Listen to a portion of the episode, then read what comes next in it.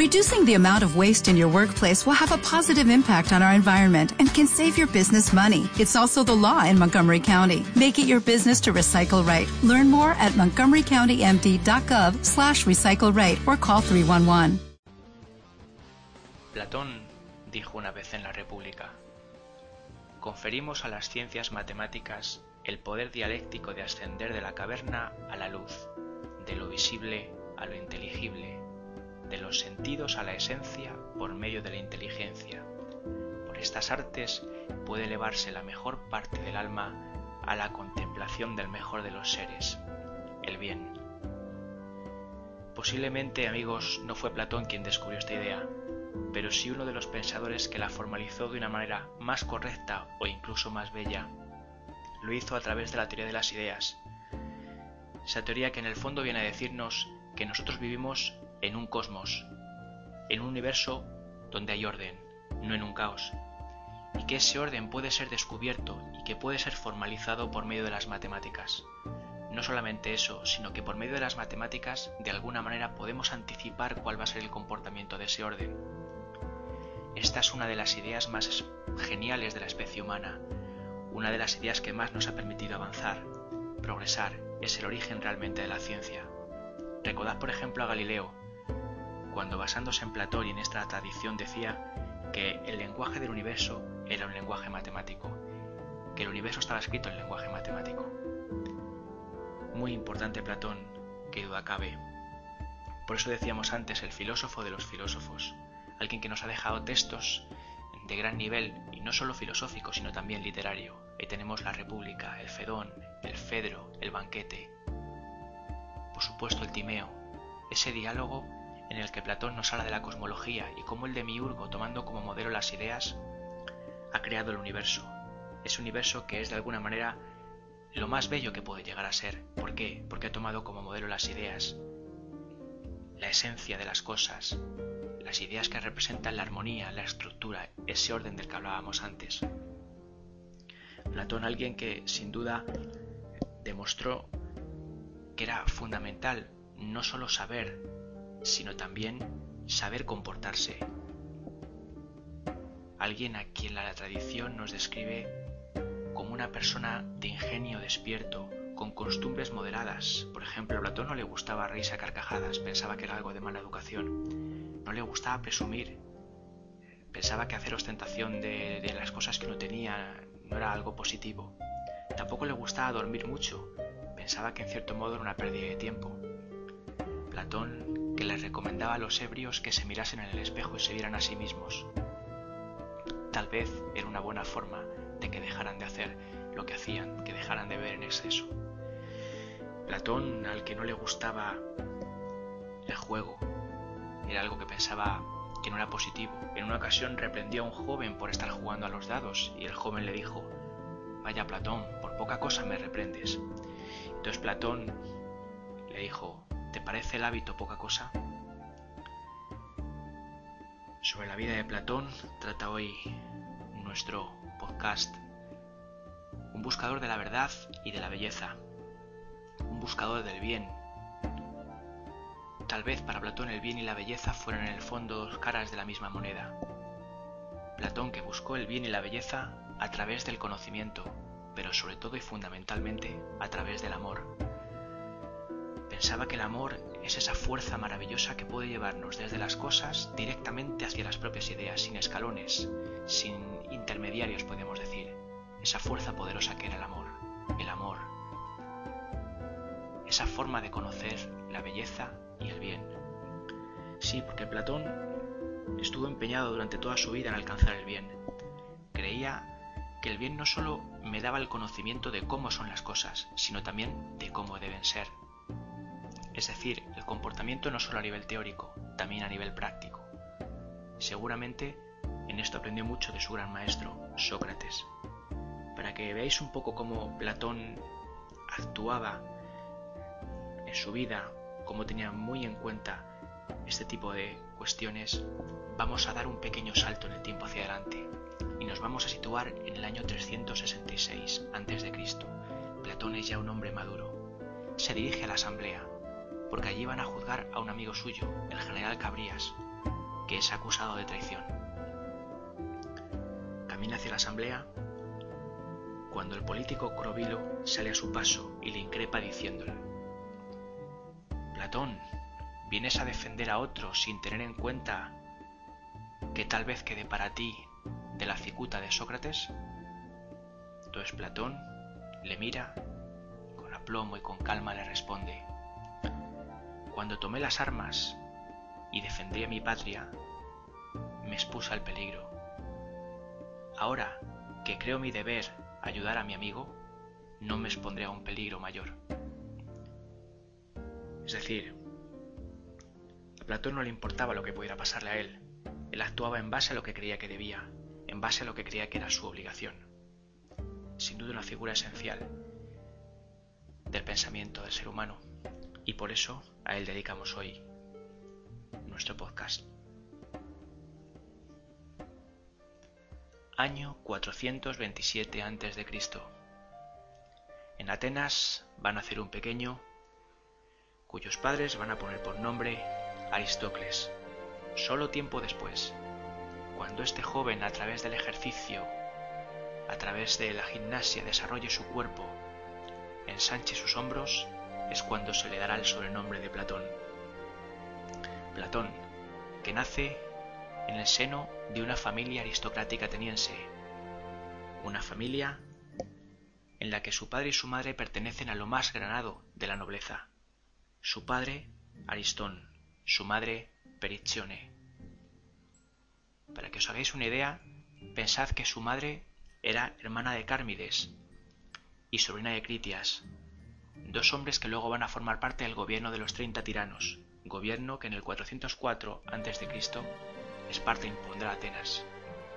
Platón tenía tres hermanos, Alimanto, Glaucón y su hermana Potone o Periccione, la madre de Espeusipo, quien luego, por cierto, sustituirá a Platón al frente de la academia cuando Platón muera.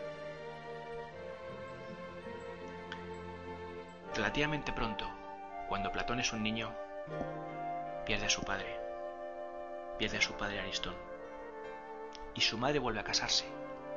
Se casa con Pirilampo y de esta unión va a nacer un niño. Se llamará Antifón y será hermano de Platón por parte de madre. Como su padre murió cuando Platón era muy joven, podemos decir que Platón se educa en casa de su padrastro, Pirilampo, que era amigo de Pericles. Este hecho es importante merece la pena que lo comentemos, porque eh, no sé si sabéis que Platón demostró, sobre todo en su juventud, una gran animadversión a la democracia. Pensaba que era un sistema político dañino, que no era bueno. Sin embargo, Pirilampo, como os decía, era amigo de Pericles, y aunque Platón había nacido en el seno de una familia aristocrática, la educación que recibió no debió ser demasiado contraria al sistema democrático. Su padre, pensad que Pericles fue el reformador y el gran impulsor de la democracia ateniense, y su padre era amigo de este Pericles. Entonces, si buscamos la causa de la animadversión que Platón tenía hacia la democracia, no podemos realmente basarla solo en la educación. Seguramente tendremos que acudir a la enseñanza de su maestro Sócrates y sobre todo a ese hecho clave que es la condena a muerte de Sócrates por el sistema democrático.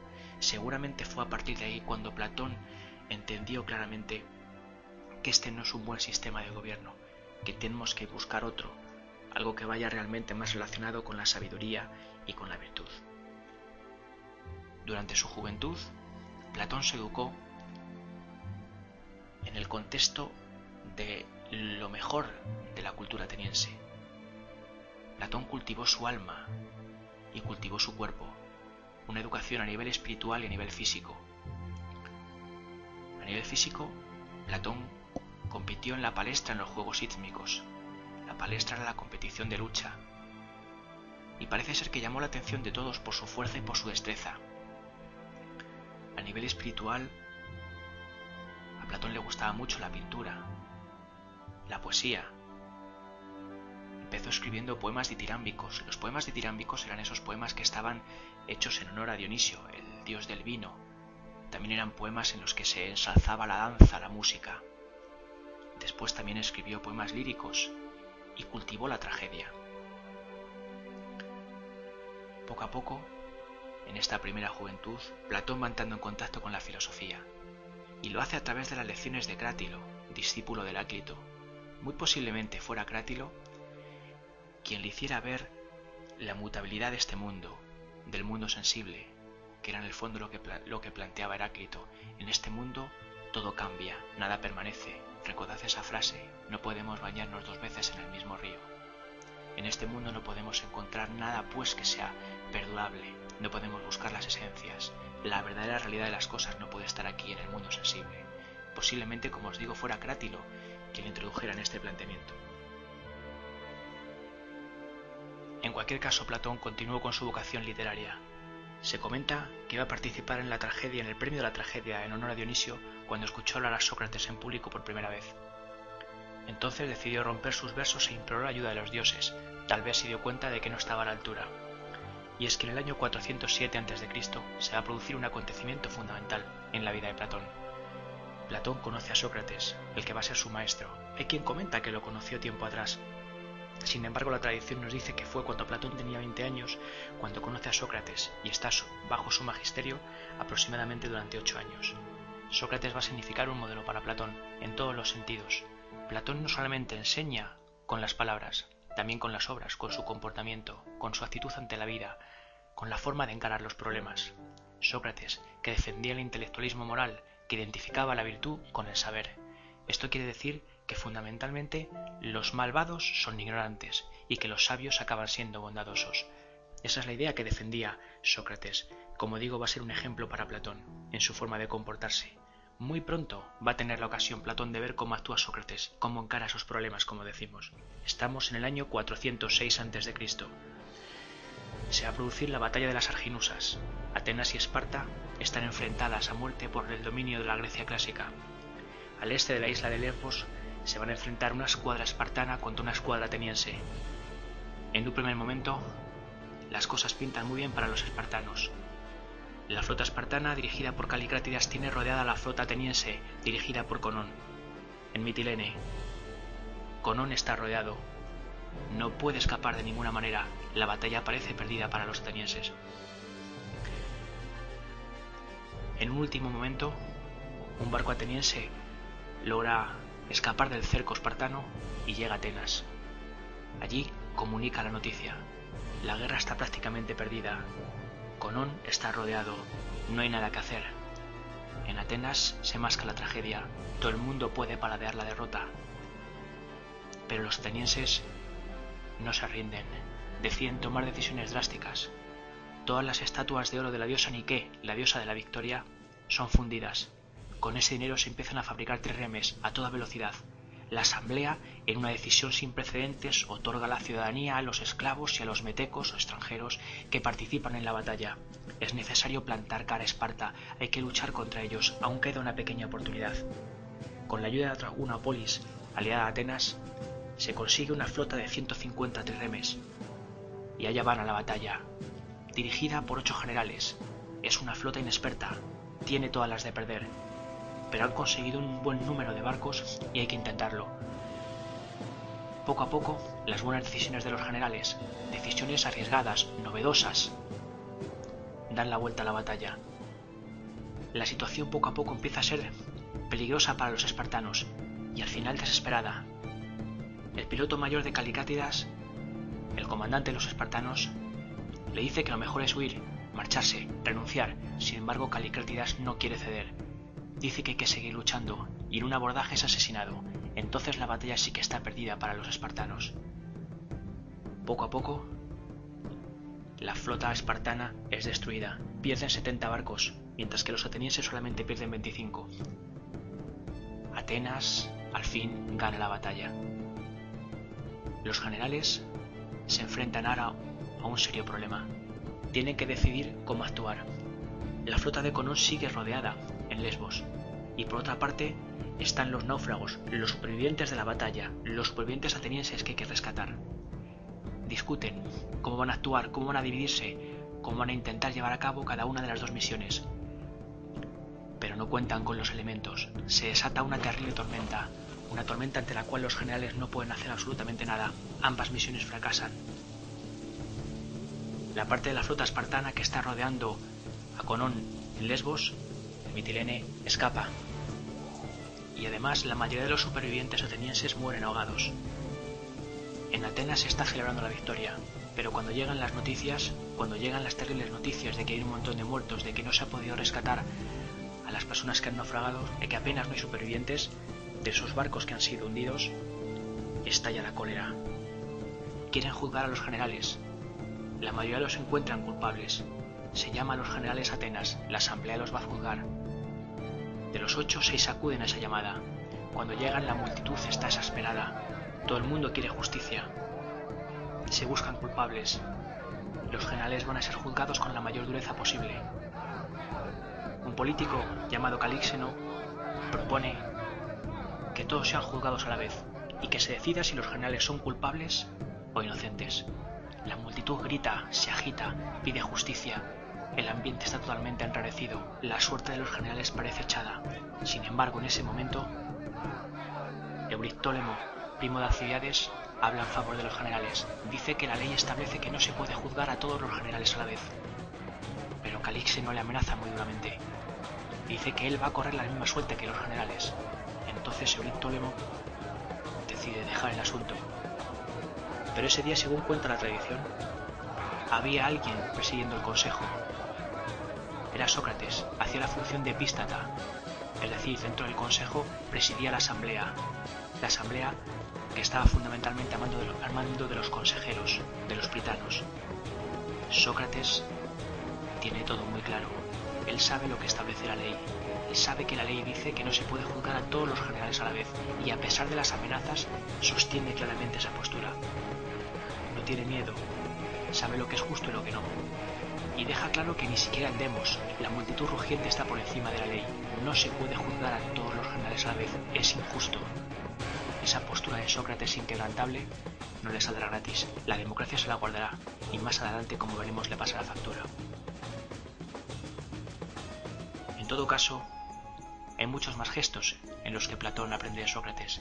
Tengamos en cuenta que Platón está viendo a Sócrates, está viendo cómo actúa. El mismo Platón que había peleado en la batalla de las Arginusas y según se nos dice había obtenido una mención al valor. Platón observa a Sócrates, observa su comportamiento, su actitud. Poco después, Esparta derrota definitivamente a Atenas. Atenas desprecia la oferta de paz de Esparta y son los espartanos los que acaban ganando las guerras del Peloponeso. Esparta impone en Atenas el gobierno de los 30 tiranos. En ese gobierno están dos familiares de Platón, Cármides y Critias. Platón estaba destinado a la carrera política, estaba destinado a seguir el mismo camino que sus familiares, pero pronto se da cuenta de que las cosas no funcionan bien, de que este gobierno está tomando decisiones a todas luces injustas. La gota que colma el vaso llega con León de Salamina, un hombre rico que es acusado por el gobierno de los 30 tiranos. Todo el mundo sabe que la acusación es injusta. Lo que se busca es quedarse con sus posesiones, quedarse con sus bienes. Gobierno de los 30 tiranos intenta involucrar a Sócrates en esa decisión, porque Sócrates es un hombre importante. Una figura eminente de Atenas, de la política ateniense. Pero Sócrates no cede. Dice que eso no puede ser. Que la acusación es injusta, que solo se quieren quedar con los bienes de León de Salamina. Platón observa, se da cuenta de lo que hacen sus parientes y se aleja de ellos.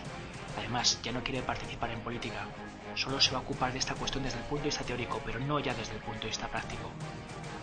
Sin embargo, no todo acaba aquí. Sócrates sigue haciendo enemigos, pero sigue diciendo la verdad. Sigue haciendo lo que cree que es justo. Poco tiempo después, la democracia se restaura en Atenas, pero los demócratas no son mejores que los tiranos. En el año 399 a.C., condenan a muerte a Sócrates. Anito, político que desde las sombras estimula a Melito para que acuse a Sócrates, y la acusación que hace Melito es clara. Se acusa a Sócrates, hijo de Sofronisco, de introducir nuevos dioses y de corromper a la juventud. Seguramente el segundo cargo estaba motivado porque Sócrates fue maestro de Alcibiades y de Critias. Alcibiades, que había traicionado a los atenienses y se había aliado con los espartanos, y Critias, que había sido uno de los hombres más duros en el gobierno de los 30 tiranos. Sin embargo, Sócrates hace tiempo que se ha desmarcado de eso. Sócrates tiene la oportunidad de marcharse, pero no quiere. Acepta el reto Él quiere cumplir la ley y él mismo va a ser su propio defensor. En su defensa, Sócrates no alude a sus acciones pasadas, ni a los sacrificios, ni a las guerras en las que ha participado por defender Atenas. Simplemente hace una crítica a la democracia estableciendo sus errores. Tampoco intenta conmover a los demás ni dar pena presentando ni a su mujer ni a sus hijos. Critica la democracia y dice lo que cree que es justo. Se le condena por 60 votos. Entonces, todo el mundo espera que Sócrates proponga una pena alternativa.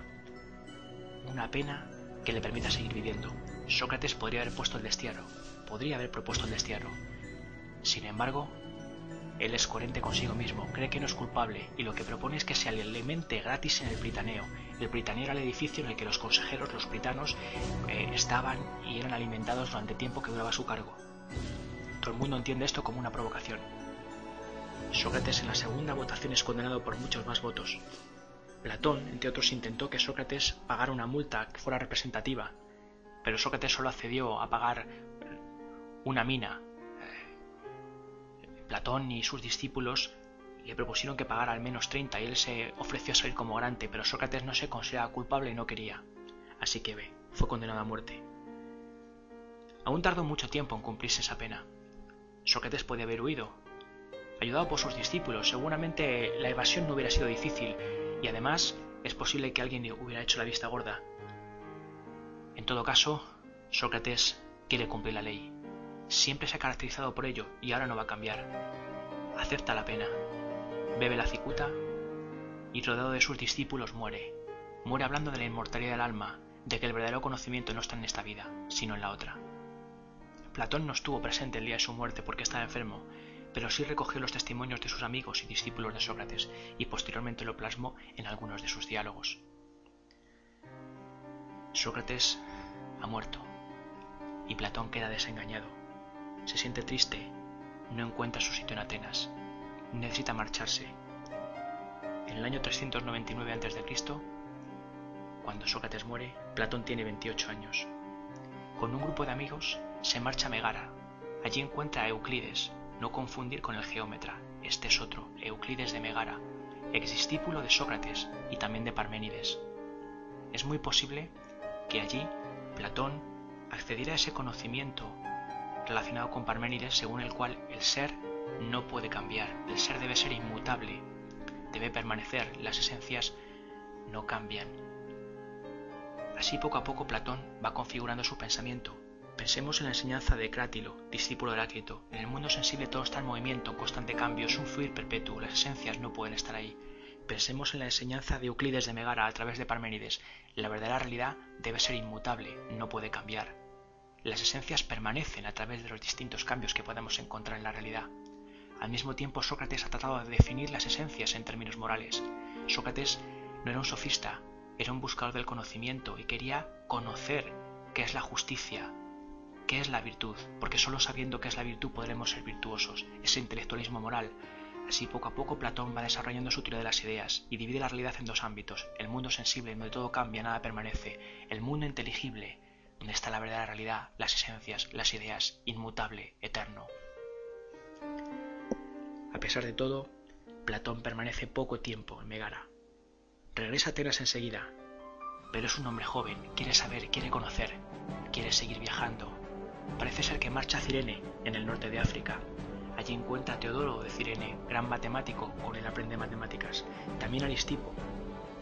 Aristipo había sido discípulo de Sócrates, pero luego le abandonó para seguir los caminos del hedonismo, esa filosofía que pone como punto de referencia al placer.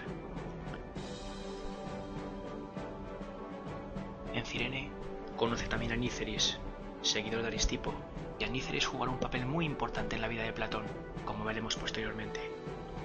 Sigue viajando Platón en esta época. Marcha a Italia, donde trata al pitagórico Filolao, siempre los pitagóricos, siempre la influencia pitagórica a través de las matemáticas. Importantísima esa influencia. En el 395 a.C. se le sitúa en Egipto. Hay quien discute si Platón realmente estuvo en Egipto, pero hay hechos que parecen confirmar la teoría de que sí estuvo. Platón conocía las matemáticas egipcias y además también tenía conocimientos de cuestiones tan curiosas como los juegos que los niños tenían en aquellas, en aquellas zonas, en aquel lugar.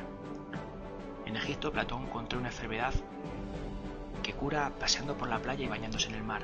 Este hecho luego lo recogerán en alguno de sus textos, en concreto en alguno de sus versos. Lo cierto es que en el 395 Platón está en Egipto, pero debe volver a Atenas. Allí va a participar en las guerras corintias. Platón vuelve a empuñar las armas por defender a su patria. Las guerras corintias se enfrentarán de nuevo a Esparta con Atenas. Atenas apoyada por Argos, Corinto y Tebas. Esparta por la Liga del Peloponeso.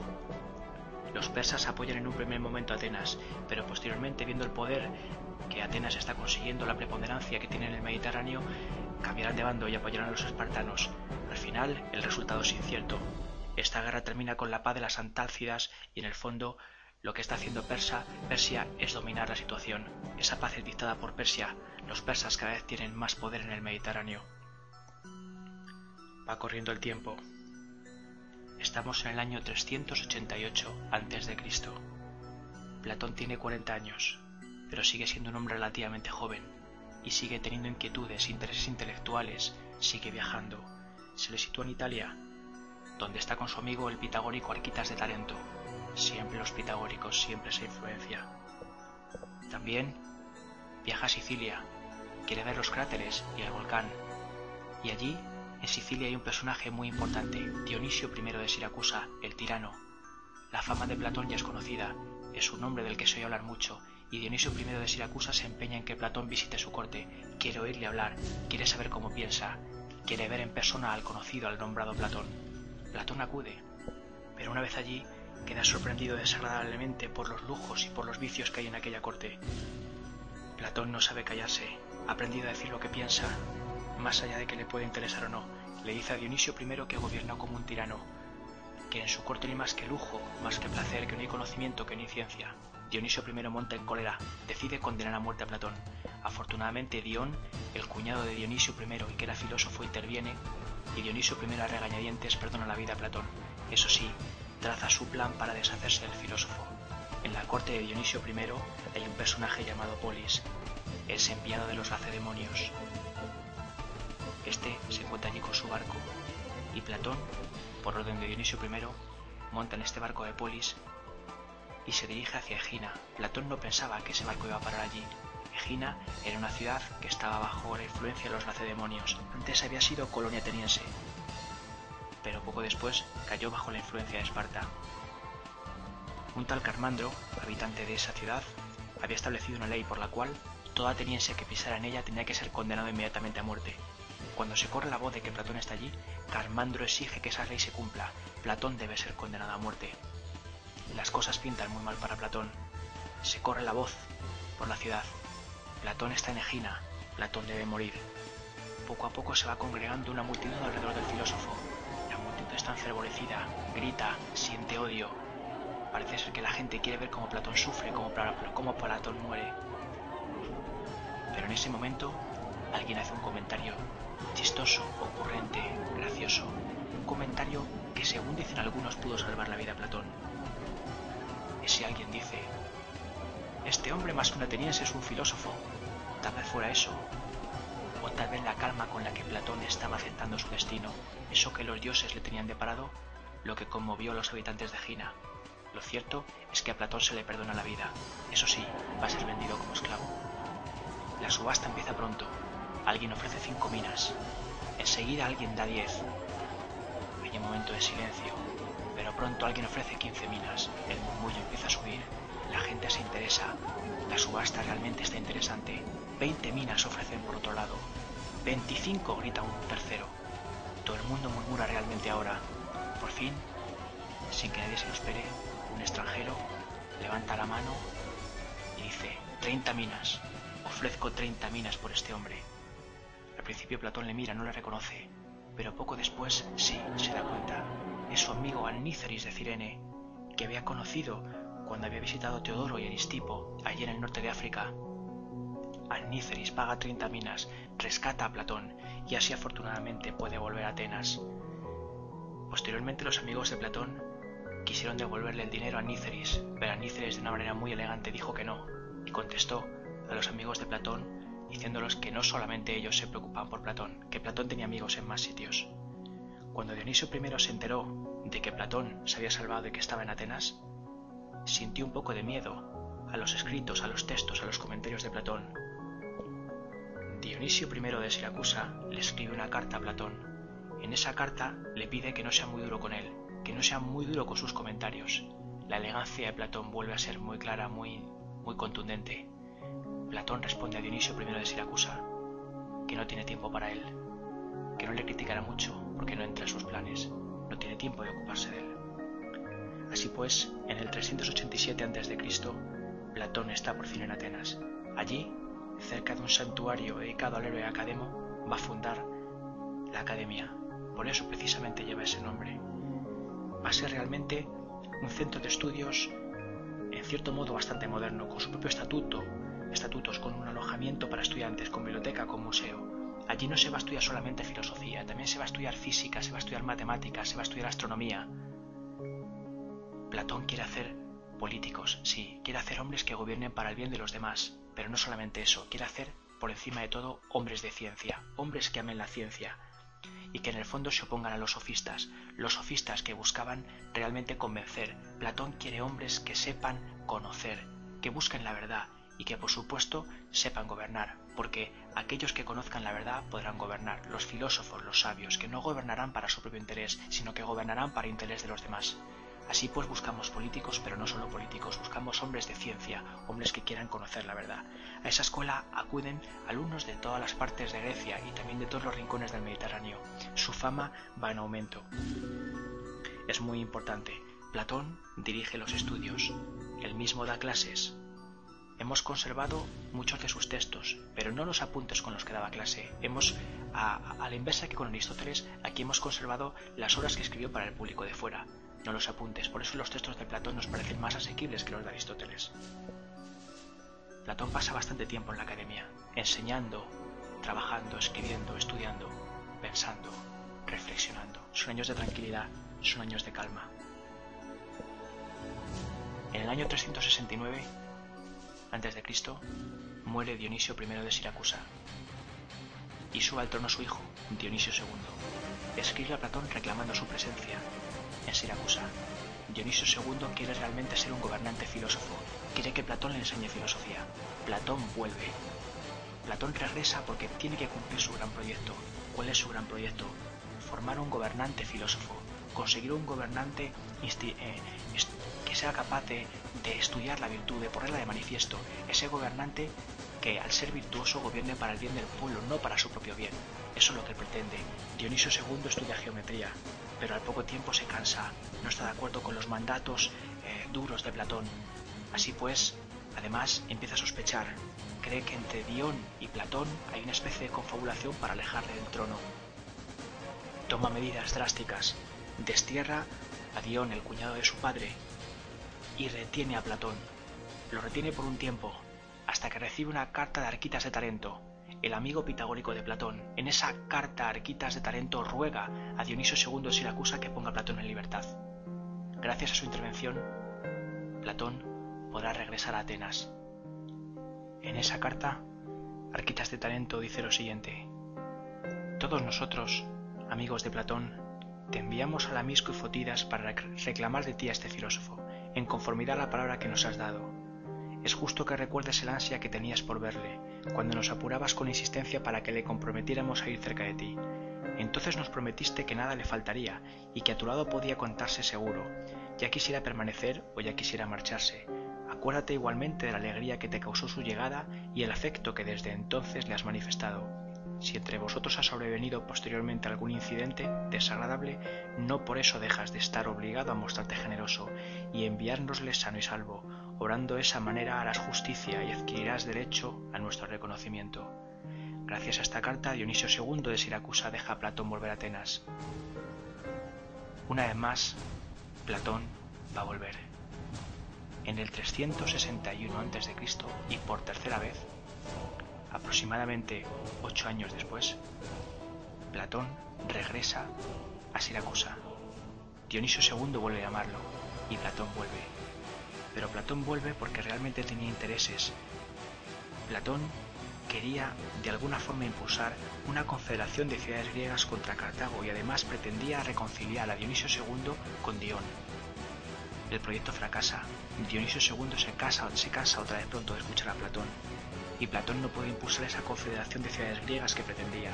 Por si fuera poco, tampoco logra reconciliar a Dionisio II con Dion. Fracasa y tiene que regresar a Atenas en el 360 a.C. Allí permanecerá hasta su muerte en el 348 a.C. Muerte que se produce a los 81 años de edad, parece ser que en un banquete de bodas. No consta, no está muy claro si Platón se casó alguna vez, pero en el testamento que dejó podemos establecer que tenía un hijo, porque muchas de sus posesiones las deja su hijo Adimanto, según nos pone en este testamento. Sí, pues amigos, en el año 348 a.C., Platón deja este mundo después de haber dedicado su vida al estudio, al conocimiento, a la reflexión, a establecer algunas de las páginas más altas y elevadas del pensamiento del ser humano. Platón, ese hombre que decía que la verdad era bella y durable, pero que no es fácil convencer a los hombres de que hay que alcanzarla. Platón quería permanecer en la memoria de sus amigos, pero no por medio de estatuas, sino fundamentalmente por medio de sus obras. Quería quedar en el corazón de sus amigos a través de su o a partir de su comportamiento, de su actitud en la vida. De Platón se nos cuenta que en su epitafio se pudo leer, leer esta leyenda. Aquí descansa el divino Aristócles, el primero de los hombres por la justicia y la virtud. Si algún hombre ha podido hacerse ilustre por su sabiduría, es él. Ni la envidia misma ha manchado su gloria.